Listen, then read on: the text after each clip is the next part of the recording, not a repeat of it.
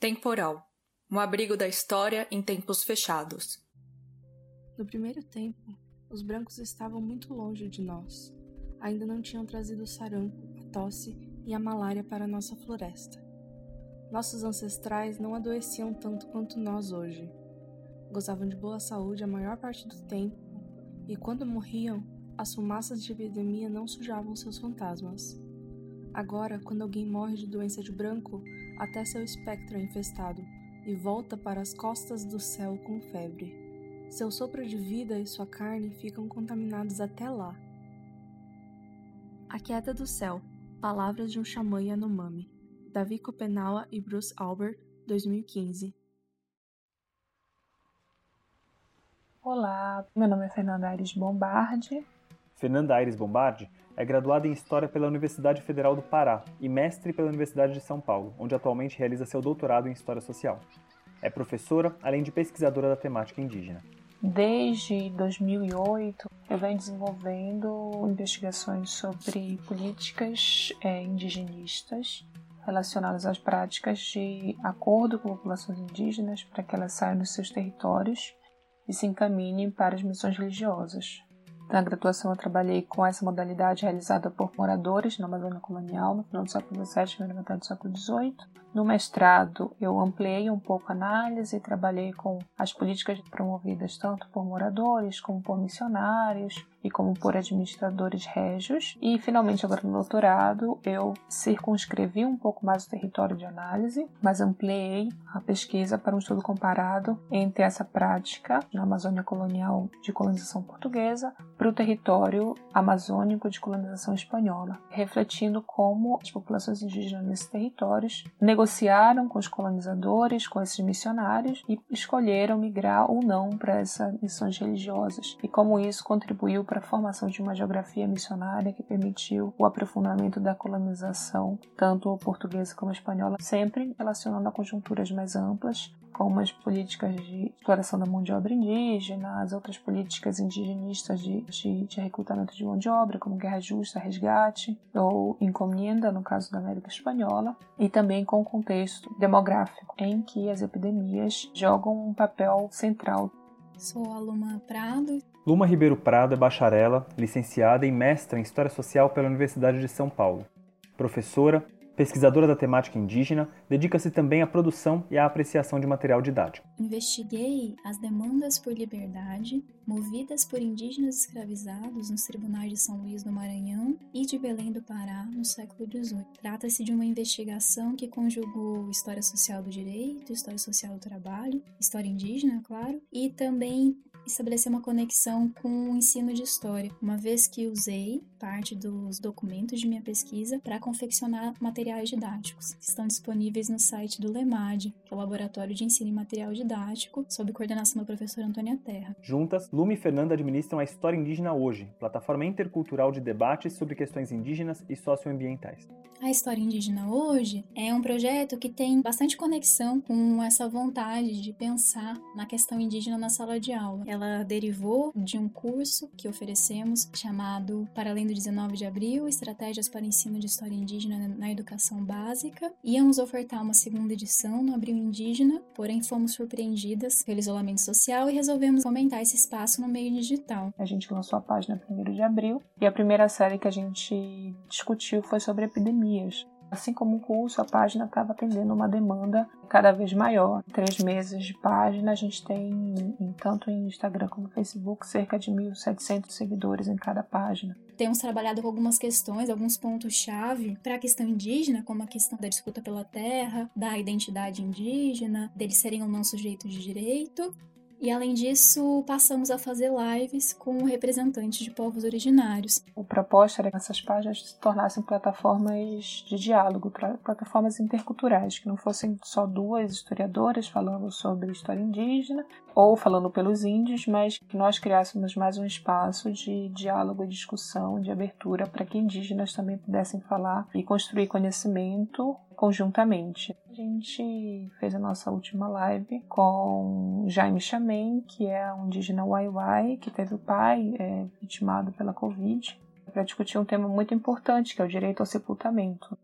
porque a questão da Covid atravessa várias experiências que os povos indígenas já vivem há muito tempo. E uma delas é o direito ou não ao sepultamento dos seus entes queridos diante de uma doença contagiosa.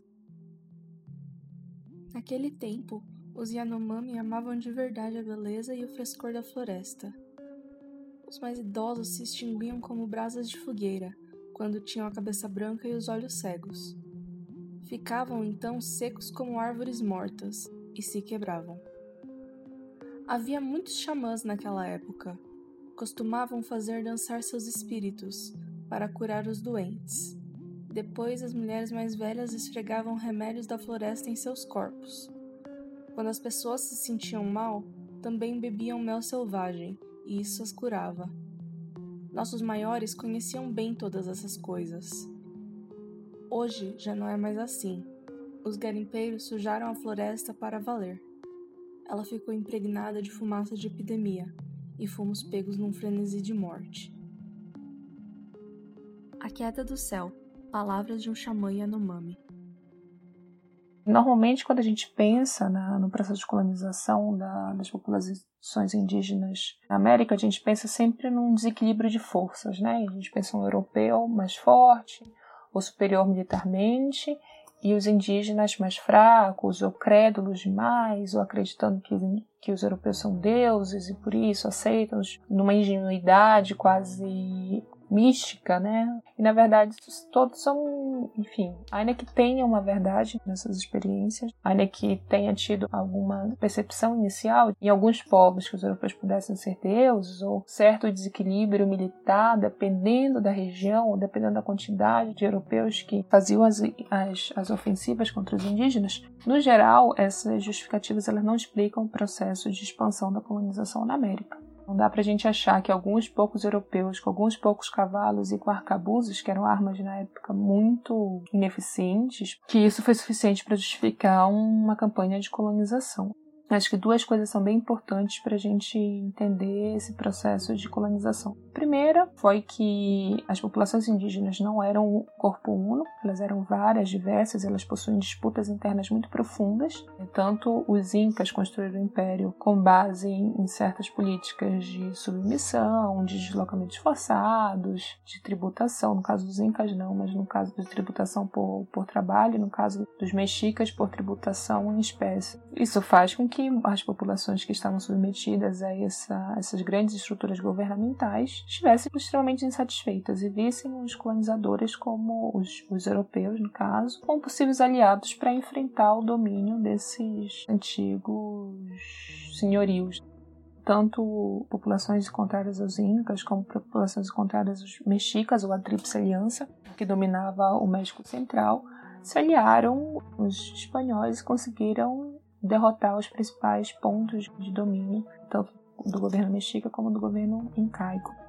E o segundo ponto é justamente das epidemias. Quando existe essa tomada de poder, então a queda do poder, por exemplo, da Tríplice Aliança, outros grupos como os Tlaxcaltecas, né, que são grupos que vão é, se aliar aos espanhóis para dominar esses territórios, eles saem vitoriosos muito mais do que os espanhóis, saem esses outros grupos rivais vitoriosos desse processo de tomada desses territórios que antes eram do poder dos mexicas ou dos incas, por exemplo. E nesse processo de, de tomada desse poder, esses sujeitos eles saem com muita força, muito poder de governança. As instituições políticas passam a ser ocupadas por esses outros grupos indígenas rivais dos antigos grupos dominantes. E os espanhóis são, na verdade, os aliados deles, não são os, os, os, que detêm o poder da conquista, mas sim aqueles que se aliam aos verdadeiros conquistadores, que são esses grupos indígenas.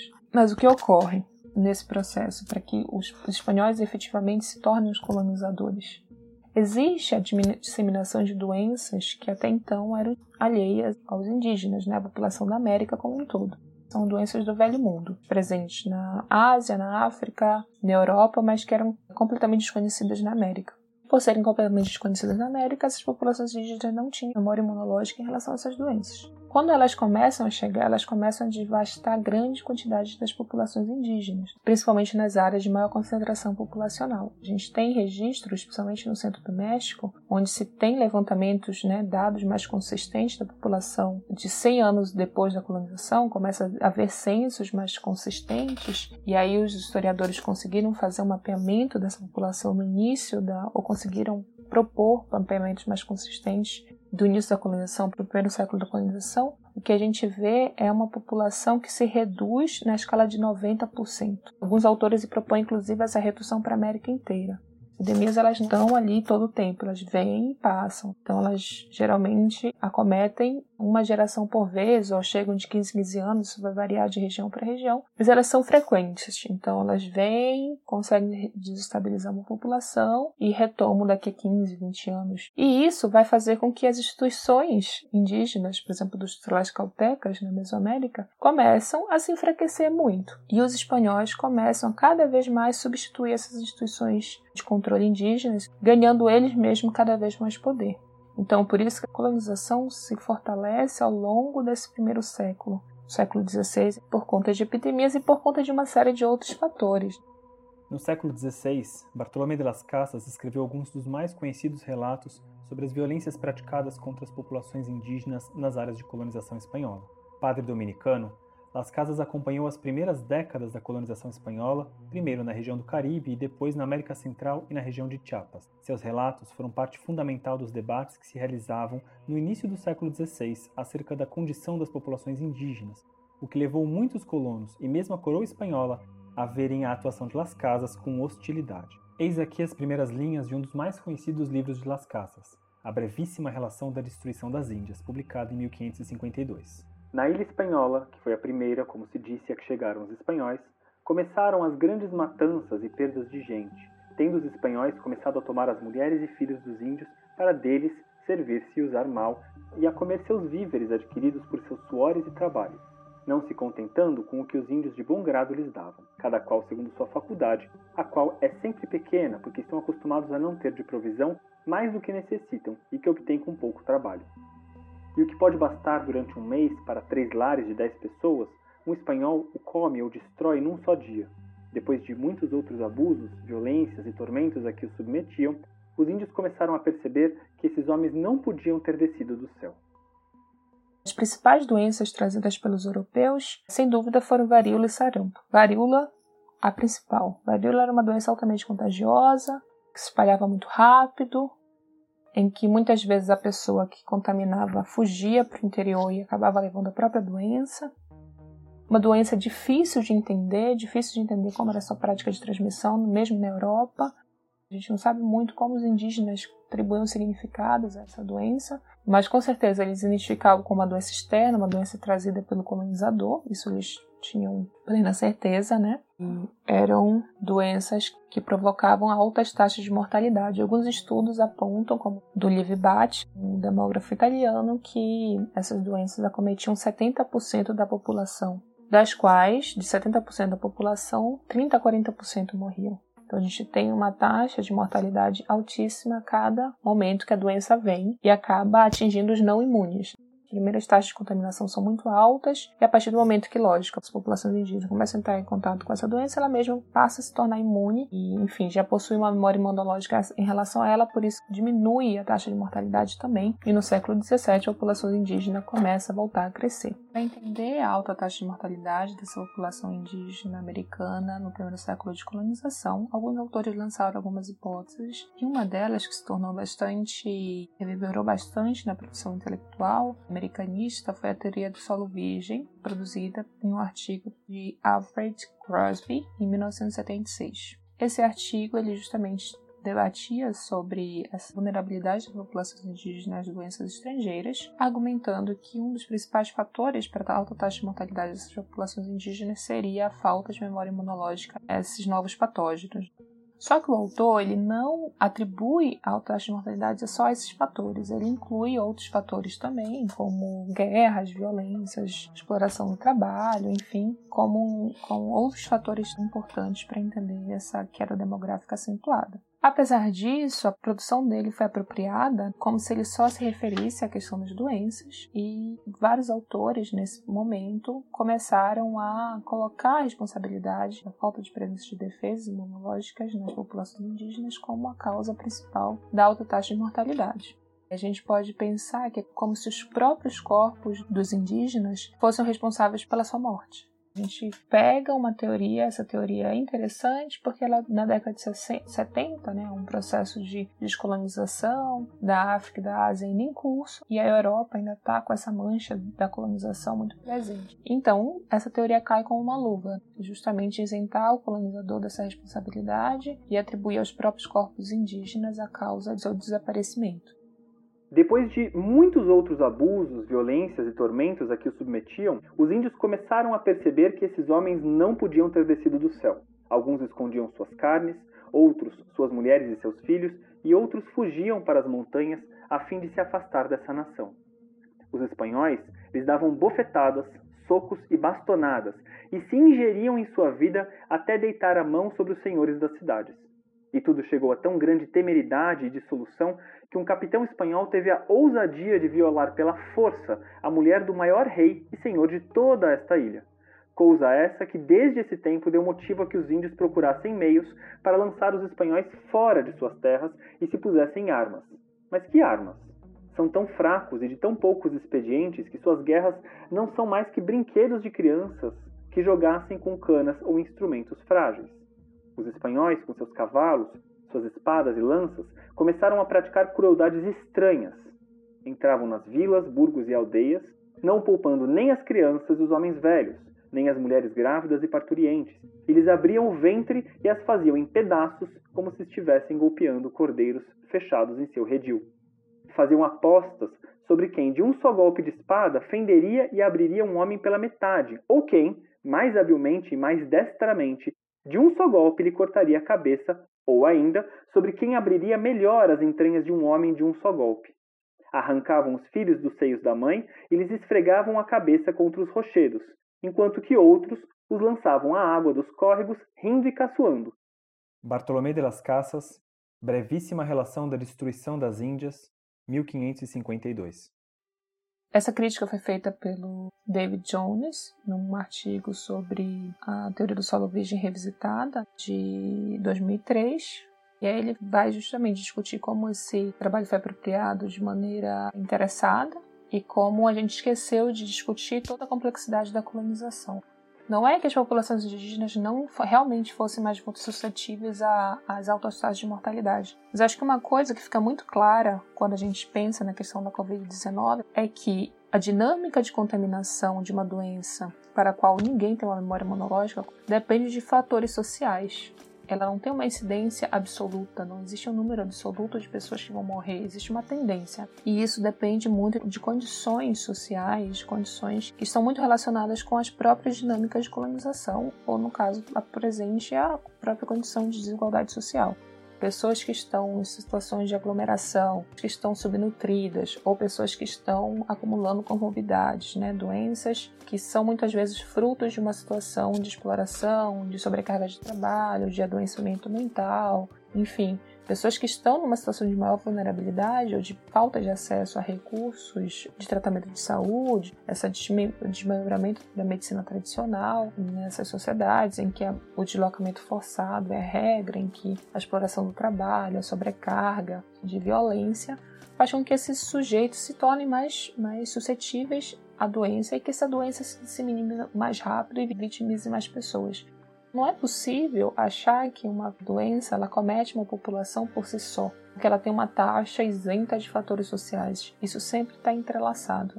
Antes era um pouco mais difícil de ter essa dimensão, mas acho que agora com a situação da Covid é muito mais claro a Covid ela gera diferentes resultados, diferentes dinâmicas de contaminação numa favela, do que em relação a um bairro em que as pessoas têm uma menor concentração populacional, que os sujeitos têm o seu espaço individual, enfim. A dinâmica de contaminação é completamente diferente e isso a gente pode repensar também para a dinâmica de contaminação da varíola ou do sarampo para o período colonial. Aqui no Brasil, o debate sobre a condição indígena se articulou ao emprego dessas populações em trabalhos forçados. Essa prática levou várias populações a resistirem. É isso que descreve o padre João Felipe Bettendorf, que atuou nas regiões do Maranhão e Pará no século XVII. Está a ilha de Joanes, que compreende as ilhas dos Inhengaíbas e muitas outras nações, atravessada em um rio das Amazonas, e quase de maior grandeza de terras que todo o reino de Portugal. Habitam nas sete nações, cada uma de língua diferente e de maneira que, vivendo em a mesma ilha, no mesmo rio, se não entendem uns aos outros, tendo muitas vezes guerras entre si. Os nomes das nações são Joanes ou Sacacas, Aruãs, Mapuazes, Mamaianazes, Pauxis e Bocas. E com serem essas nações todas só seis dias distante do Grão-Pará e povoações dos portugueses, nunca lhes puderam fazer hostilidade alguma, porque conhecendo estes bárbaros que a amizade com os portugueses se reduzia a um dissimulado cativeiro e o conhecimento que queriam de suas terras se reduzia a um claro conhecimento de seus igarapés para serem assaltados com maior facilidade, se resolveram a buscar a liberdade por meio de suas armas. A violência do processo de colonização, não só as doenças como a própria violência, a exploração do trabalho indígena, seja por forma de escravização ou exploração via trabalho compulsório, os castigos físicos, o deslocamento forçado, as desestruturações de comunidades inteiras, as guerras promovidas contra populações que se mostravam resistentes ao processo de expansão da colonização, tudo isso fez com que as sociedades indígenas no presente fossem fruto desse legado.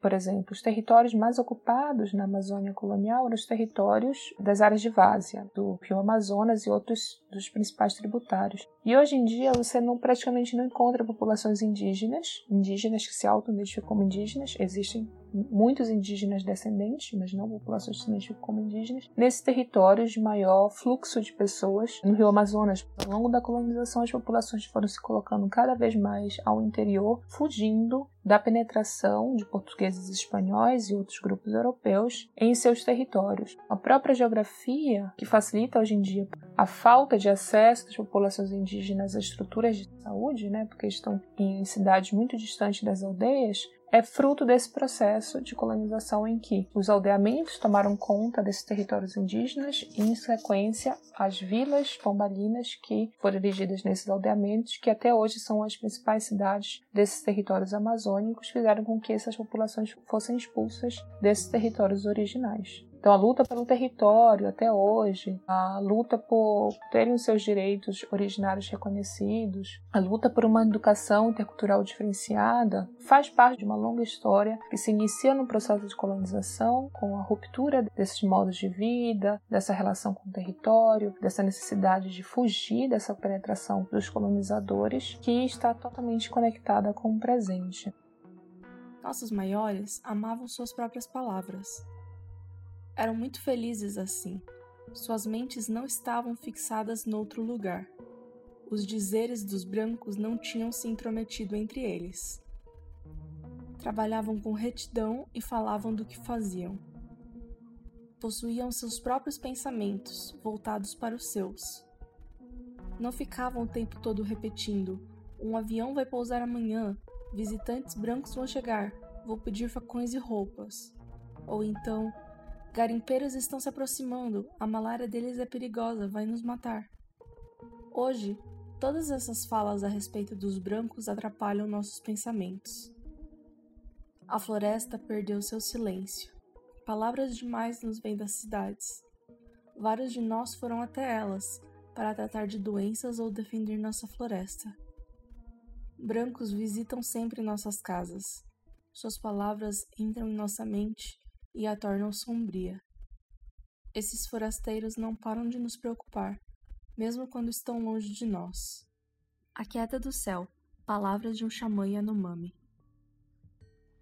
para pensar no tratamento da temática indígena no século XIX e XX, é importante a gente remeter a dois pontos. Primeiro, a Lei 11.645, que determina a obrigatoriedade do ensino da temática indígena e afro-brasileira no ensino básico, e ela, na verdade, consolida uma conquista que foi efetuada na Constituição de 88, no artigo 231, que pela primeira vez na história do Brasil reconhece a existência dos povos indígenas e reconhece o direito à alteridade cultural, faz com que os índios tenham reconhecida na lei o direito a continuarem a existir e até um futuro. Para que essa alteridade cultural se realize, é necessário demarcar as terras para que seja assegurada a reprodução física e cultural dos povos indígenas, mas também torna-se necessária a implementação de políticas educacionais que assegurem, por um lado, a educação diferenciada às múltiplas etnias indígenas, para que elas continuem né, nesse processo de transmissão cultural, de manutenção cultural, de transformação cultural, e por outro lado, o tratamento adequado da temática indígena nas escolas de todo o país, para que todo mundo respeite os povos indígenas, conheçam os povos indígenas. E daí a Lei 11.645 entrou em vigor 20 anos após a Constituição Cidadã. Para os professores, essa lei apresenta uma série de desafios. Primeiro, porque parte deles não teve contato de uma maneira crítica com a temática indígena na sua formação. Além disso, as universidades deveriam começar a contemplar a temática também em seus currículos, que muitas vezes não acontece. E as editoras e os autores de materiais didáticos também começaram a ter que renovar esses materiais e introduzir a temática em seus livros didáticos. Porém, muitas vezes, tradicionalmente até, os povos indígenas eram relegados a alguns pontos-chave da história. Então, no período inicial da conquista, da colonização, depois no bandeirantismo, ou mais acertadamente podemos dizer no, no sertanismo, e depois sumiam no Império, na República, e reapareciam só na Constituinte, quando apareciam. O que é um problema muito grande que causa algumas consequências para a educação. A primeira delas é tratar a colonização como um evento e não um processo, que faz com que a gente perca a historicidade, como se no século XVI todos os povos indígenas já tivessem sido dominados e já era. E na verdade, a gente começa a perceber que não foi bem assim, óbvio, né? E que o Ailton Krenak, quando ele diz que os indígenas ainda estão em guerra, estão em guerra há 300 anos, quer dizer que existem alguns povos, como os povos em isolamento voluntário, que se recusam reiteradamente ao contato e que o futuro da colonização ele ainda não se realizou lá e pode ser que nunca se realize. Então é bastante importante a gente lidar com a colonização como processo para estudar as particularidades e as semelhanças de todos esses contatos da transformação dos Yanomami, dos Krenak, dos Velapiti em índios e também para anotar as especificidades, né, desses processos, não homogeneizar todos os índios. Um outro ponto importante, uma consequência importante da falta, da lacuna em tratar a questão indígena no Império e na República é não atribuir historicidade aos povos indígenas, relegá-los ao passado e, com isso, apagar a presença indígena no presente. O que faz com que muitas vezes a gente estude os povos indígenas apenas como reminiscências do passado e não como indicadores de futuro possível, como diz o antropólogo Pedro Cesarini. Então é preciso desconstruir essa imagem estática dos indígenas trabalhar com as modificações. Até porque essa imagem de cultura estática, de fixidez cultural, ela tem um fundo político, que é o fato do não indígena poder dizer quem é ou quem não é índio. E dizer quem é ou quem não é índio implica em dizer quem tem ou não tem direito à terra, uma vez que os povos indígenas são sujeitos de direito territorial. E essa postura, extremamente perigosa, ela já foi superada, por exemplo, pela Convenção 69 da OIT sobre povos indígenas e tribais que determina que índio é aquele sujeito com consciência de um vínculo histórico com povos pré-colombianos, que se identifica e é identificado como pertencente a um grupo étnico. Com isso, com a autoidentificação, esse poder do outro dizer quem é ou quem não é indígena cai por terra e o Estado também não pode dizer, e é importante que a educação abarque essa mudança também. A meu ver, uma maneira de problematizar a categoria índio, tanto na sala de aula quanto na escrita da história, é sempre associá-la à trajetória histórias de grupos. Portanto, eu selecionei alguns casos para a gente tentar entender a relação entre epidemia e povos indígenas no século XIX e no século XX. Uma constante que a gente pode verificar, uma vez que consideramos a incompletude do processo colonial, é que há momentos de investidas coloniais ou de aceleração da colonização, como na formação do Estado-nação e especialmente na ditadura civil-militar. E esses momentos, essas investidas, se traduzem em apropriação de terras, exploração de mão de obra e também disseminação de doenças. Porém, há uma grande diferença. Se no período colonial a tônica da relação do Estado com os povos indígenas se dava a partir do trabalho, da exploração do trabalho, depois disso, com o Império, o principal interesse do Estado ele está na terra indígena, com a lei de terra. A terra passa a ter um valor em si e a descaracterização dos índios, o seu extermínio por princípios e apropriação da terra passa a ser uma política frequente. E daí no Império, por conta disso, a gente tem alguns casos de uso de epidemias como armas biológicas. É uma coisa muito difícil de afirmar, uma vez que é difícil a gente identificar a intencionalidade nas fontes. Mas há alguns casos em que essa intenção do contágio, ela fica difícil de ser questionada, como é o caso do extermínio dos Timbira, no Maranhão, relatado por Daci Ribeiro no seu livro Os Índios e a Civilização. Desde o começo do século XIX, os Timbira resistiam à invasão de suas terras, combatendo os criadores de gado no Maranhão, na região de Caxias. Por volta de 1816, a gente tem registros de criadores de gado presenteando os timbira com roupas contaminadas. De volta para a aldeia, os timbiras levaram essas roupas contaminadas e a cerca de 1.800 quilômetros se espalhou a epidemia. Com isso, os criadores de gado conseguiram apropriar as terras dos indígenas. Então, a resistência indígena foi combatida com o uso de arma biológica nesse ponto.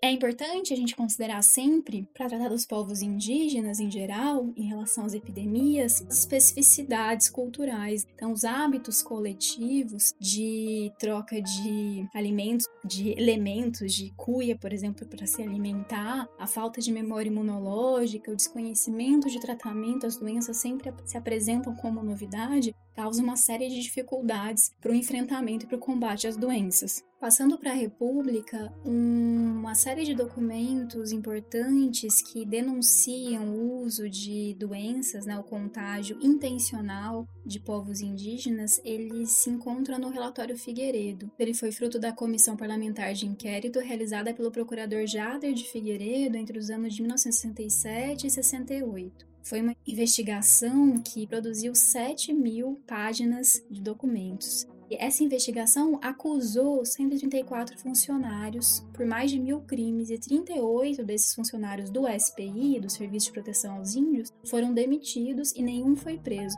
E o grande resultado dessa investigação foi, na verdade, a extinção do Serviço de Proteção aos Índios e a criação da FUNAI.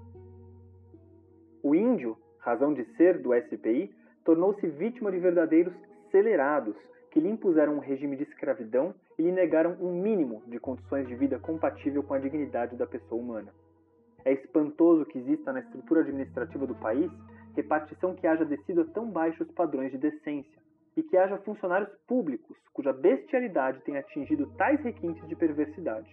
Venderam-se crianças indefesas para servir aos instintos de indivíduos desumanos, torturas contra crianças e adultos em monstruosos e lentos suplícios a título de ministrar justiça, nesse regime de baraço e cutelo viveu o SPI muitos anos.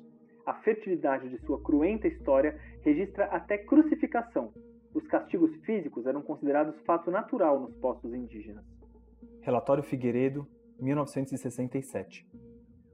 O relatório Figueiredo, durante muitos anos, ele foi dado como perdido. O jornalista e ativista Marcelo Zelic, que compunha a Comissão Nacional da Verdade em São Paulo, ele encontrou esse documento no Museu do Índio e daí disponibilizou esse documento na internet e dentre as atrocidades denunciadas pelo material, como assassinato, escravidão, sevícias de toda ordem, sequestro, espólio da terra, usurpação do trabalho alheio, existiam contágios propositais. Isso acontecia especialmente porque uma das atribuições do Serviço de Proteção aos Índios era conferir certidões negativas, declarações muitas vezes fraudulentas, que atestavam a inexistência de índios em algumas terras. Eventualmente, para efetivar a extinção desses índios declaradas no papel, particulares, sobretudo, ofertavam alimentos contaminados, sequestravam crianças, realizavam massacres com armas de fogo e disseminavam doenças propositalmente, o que é chamado no relatório da Comissão Nacional da Verdade como genocídio terceirizado, já que era geralmente promovido por particulares sob a vista grossa de funcionários do SPI. Em seu vasto relatório de 2014, a Comissão Nacional da Verdade identificou entre as causas para a morte de 5 mil índios Cinta Larga em Mato Grosso e em Rondônia, a partir da década de 50, abre aspas, aviões que atiravam brinquedos contaminados com vírus da gripe, sarampo e varíola, enviados por seringalistas, mineradores, madeireiros e garimpeiros com a conivência do governo federal. Os cinta-largas em Mato Grosso teriam sido exterminados a dinamite atirada de avião e a estricnina adicionada ao açúcar enquanto os mateiros os caçam a tiro de metralhadora e racham vivos, a facão, do pubis para a cabeça, o sobrevivente. Os criminosos continuam impunes, tanto que o presidente desta comissão viu um dos asseclas desse hediondo crime sossegadamente vendendo picolé às crianças em uma esquina de Cuiabá, sem que a justiça mato-grossense o incomodasse. A falta de assistência, porém, é a mais eficiente maneira de praticar o assassinato. A fome, a peste e os maus tratos estão abatendo povos valentes e fortes. São miseráveis as condições atuais dos pacaás novos, enquanto os orgulhosos chavantes resumem-se a uma sombra do que foram até sua pacificação. A comissão viu cenas de fome, de miséria, de subnutrição, de peste, de parasitose externa e interna, quadros esses de revoltar o indivíduo mais insensível. Relatório Figueiredo, 1967.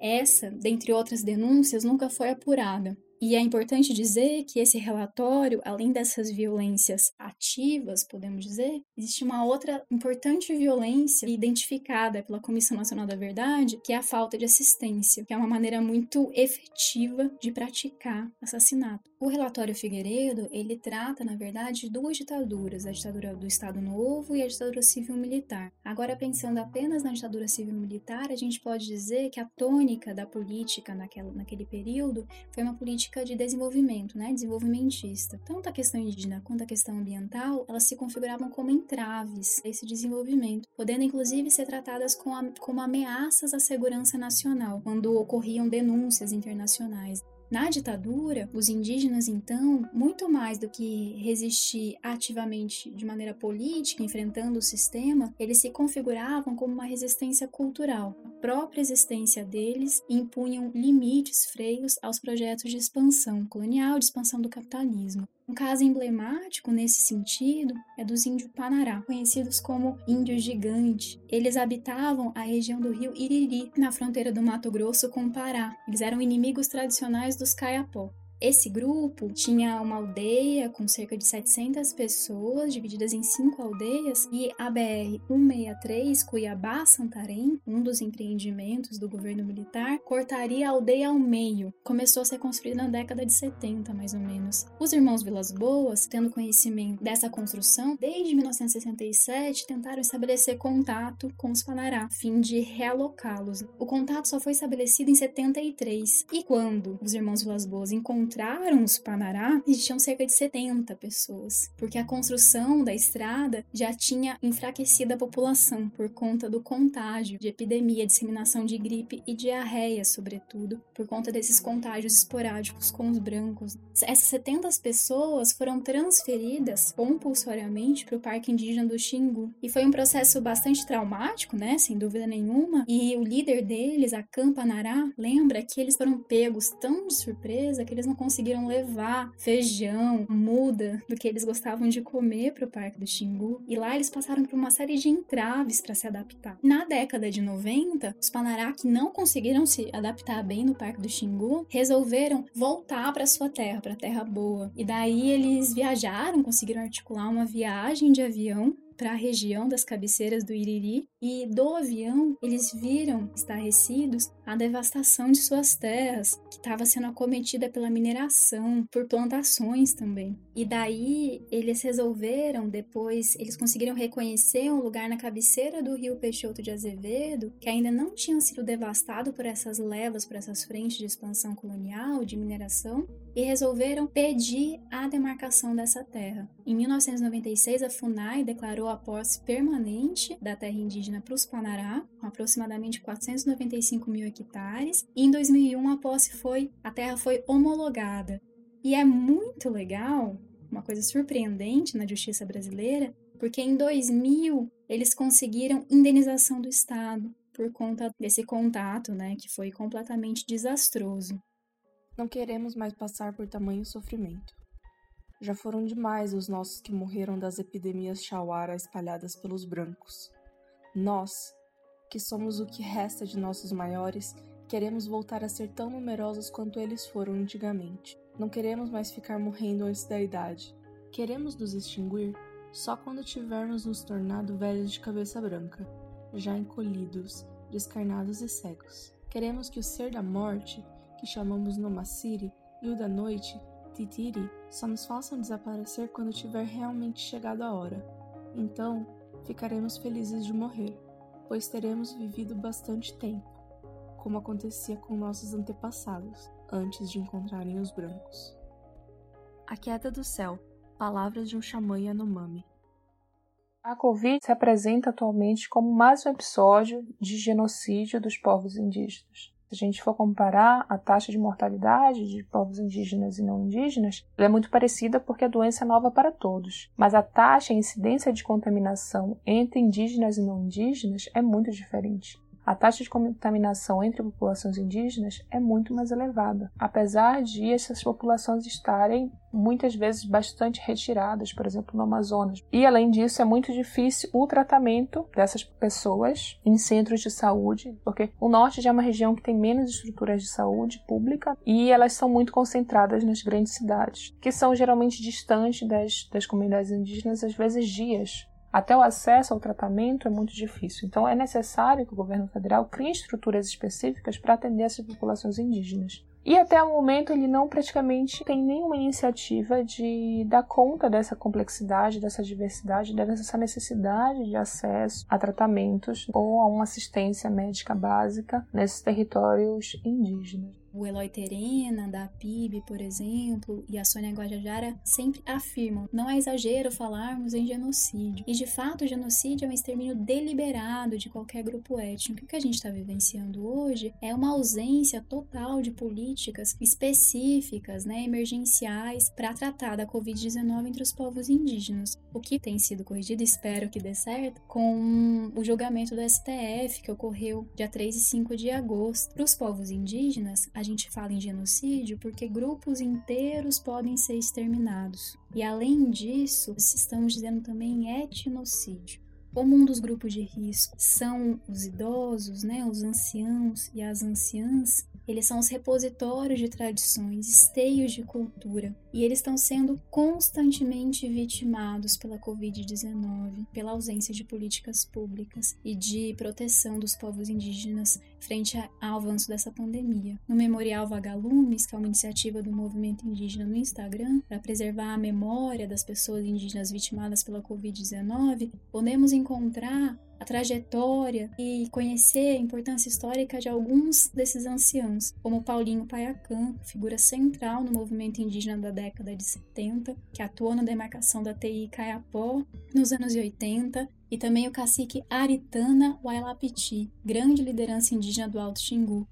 Além disso, as manifestações epidêmicas na história, elas não são tratadas apenas do seu aspecto biológico, mas elas representam, elas configuram momentos de crise, que explicitam contradições sociais. E uma das contradições das desigualdades em relação aos povos indígenas é o acesso à terra, sem dúvida nenhuma. A Constituição de 88 determinou que em cinco anos todas as terras indígenas deveriam ser demarcadas, porém não foram, né?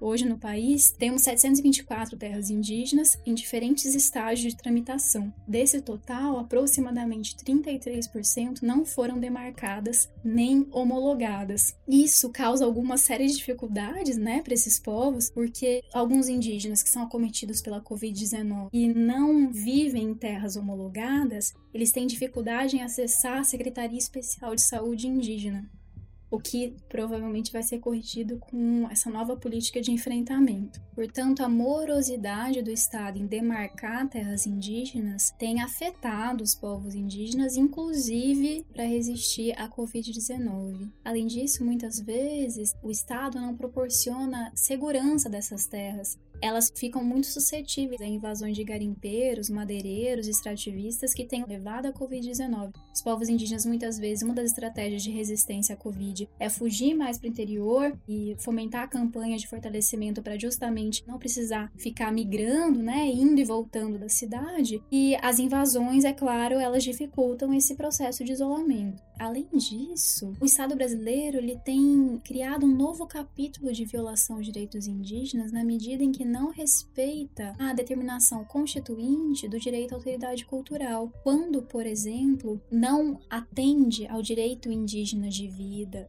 ao direito fundamental, ao direito humano de vida e também de morte, de direito aos sepultamentos. É o caso dos Yanomami, que vários corpos Yanomamis vêm sendo enterrados na capital Boa Vista. Para os Yanomamis é uma completa afronta esse tipo de cerimônia, porque eles não enterram corpos, eles cremam.